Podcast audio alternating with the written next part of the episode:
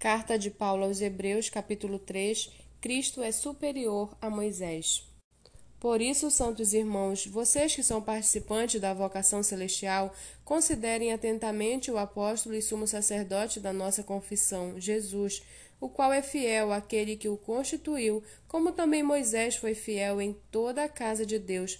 No entanto, assim como aquele que edifica uma casa tem maior honra do que a casa em si, também Jesus tem sido considerado digno de maior glória do que Moisés, pois toda a casa é edificada por alguém, mas aquele que edificou todas as coisas é Deus.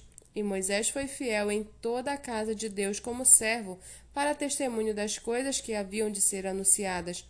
Cristo, porém, como filho, é fiel em sua casa.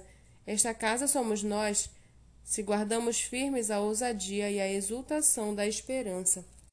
Por isso, como diz o Espírito Santo, hoje, se ouvirem a voz, não endureçam o coração como foi na rebelião no dia da tentação no deserto, onde os pais de vocês me tentaram, pondo-me à prova, e viram as minhas obras durante quarenta anos. Por isso me indignei contra esta geração e disse: O coração deles sempre se afasta de mim, e eles não conheceram os meus caminhos. Assim, jurei na minha ira: não entrarão no meu descanso. Tenham cuidado, irmãos, para que nenhum de vocês tenha um coração mau e descrente que se afaste do Deus vivo. Pelo contrário, animem uns aos outros todos os dias, durante o tempo que se chama hoje, a fim de que nenhum de vocês seja endurecido pelo engano do pecado.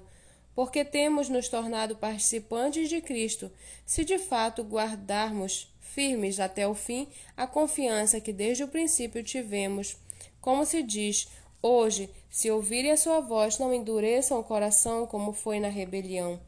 E quem foram os que ouviram e mesmo assim se rebelaram? Não foram todos os que saíram do Egito por meio de Moisés? E contra quem Deus se indignou durante quarenta anos? Não foi contra os que pecaram, cujos cadáveres caíram no deserto? E a quem jurou que não entrariam no seu descanso, senão aos que foram desobedientes?